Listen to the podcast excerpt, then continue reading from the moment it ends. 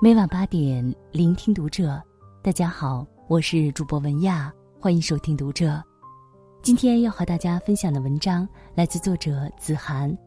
善待家人才是最好的风水。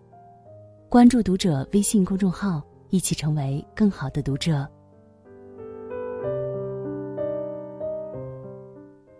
曾看过一个感人泪目的短片，女孩跟妈妈吵架后离家出走。路摊边闻到了饭菜香，无奈口袋里没钱。他正打算掉头走时，炒饭的阿姨叫住了他：“要不要吃点东西？”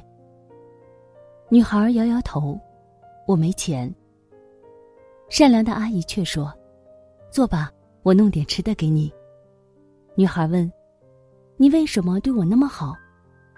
阿姨回答：“并没有，只是一盘炒饭而已。”当阿姨做好不加洋葱的鸡蛋炒饭时，女孩十分震惊：“你怎么知道我喜欢这样吃？”原来，女孩的妈妈曾满世界发疯的找过她。你看过这个女孩吗？如果你看到她，她身上没带钱，拜托你煮点东西给她吃。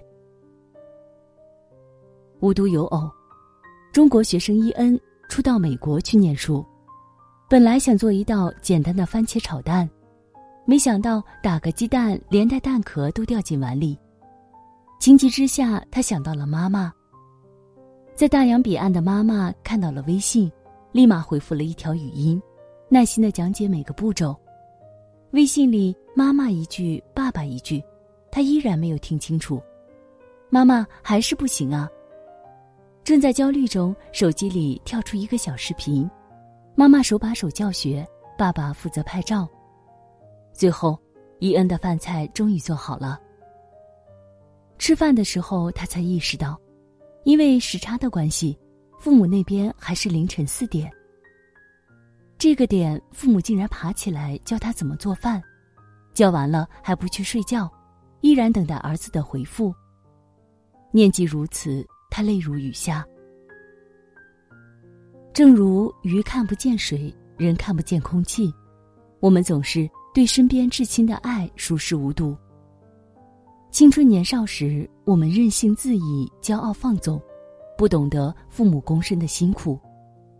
我们和父母吵架拌嘴、离家出走，感动于陌生人一次小温暖，却唯独忘了父母的无私奉献。正是他们替我们负重前行。我们才能舒心生活。或许，我们每个人的一生都欠父母无数句对不起，可他们却用实际行动原谅了我们千千万万次。年少时，父母帮我们承担了一切，他们宁愿牺牲自己，只为给我们最好的东西。长大后才发现生活不易，没有谁能安逸过一生。当你感觉轻松时，一定有人替你挑起生活的重担。公众号作者严寒写过这么一个真事：男人 Z 常年工作加班，老婆在家带孩子，他一直以为自己赚钱撑起了整个家。某次孩子感冒，太太也生病了，他不得不帮忙照料孩子。去医院的时候，他先去咨询处问了下，挂急诊会不会优先处理。看着排队的人很多，担忧孩子的病情，他还是挂了专家号。在等待的过程中，孩子一边哭一边咳嗽，还吵着要妈妈。他庆幸妻子提早准备好了零食，顺便旁观了一下身边单独带孩子看病的妈妈们。那些妈妈们一边担心孩子乱跑，一边着急付款整理物品，眼观六路，耳听八方。这些能力可不容易呀。接下来，他又带着孩子缴费、抽血化验，拍片确诊后用心记录开药处方、注意事项等等，一路下来忙得筋疲力尽。折腾了几个小时，孩子也累坏了，趴在身上睡着了。为了保护孩子的睡姿以及安全，他一直歪斜着脑袋。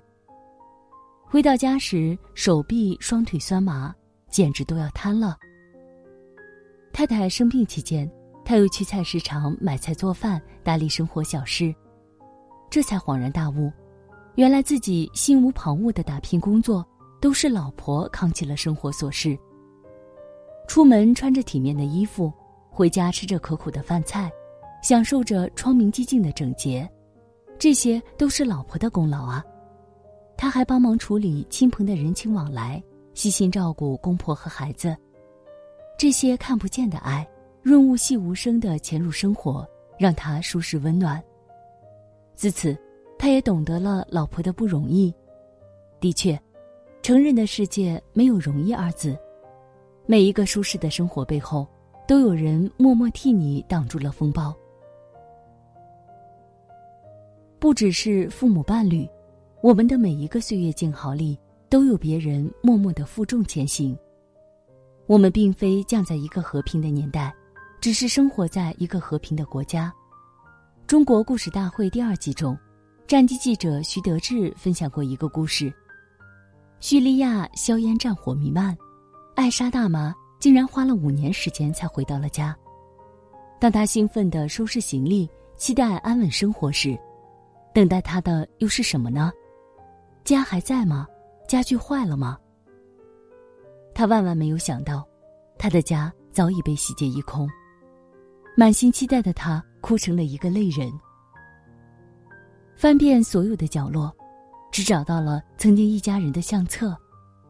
他紧紧的攥在手里，像是捧着一个世间罕有的宝贝。这个相册里有他们一家人的合影，那是过去最美好的回忆。当我们还在梦想着什么时候买房买车时，他们却只希望不再过无家可归的生活；当我们还在思考着晚上吃什么时，他们却只希望不再饥一顿饱一顿；当我们还能给家人买礼物时，他们却只希望战火不要残害无辜的生命。休对故人思故国，且将新火试新茶。这句话说起来很简单，当真正失去家或家人时，你才知道生命里缺失了什么。月关曾说：“家是月光下的倾诉，家是夕阳里的搀扶。”家是真正能让你觉得温暖、自由、放松的地方。回到自己的家总是惬意的。面对战争，叙利亚的人们无奈又无助，就像曾经的我们，被迫屈辱的签订各种条约，庆幸那些暗淡悲惨的日子终于过去了。岁月哪有那么静好，现世哪有那么安稳。不过是有人替你负重前行。众生皆苦，没有人会被命运额外眷顾。如果你觉得顺意，那肯定是有人替你承担了属于你的那份责任。有这样一个人，那是命运的恩赐。我们唯一能做的，就是心怀感恩，一路向前。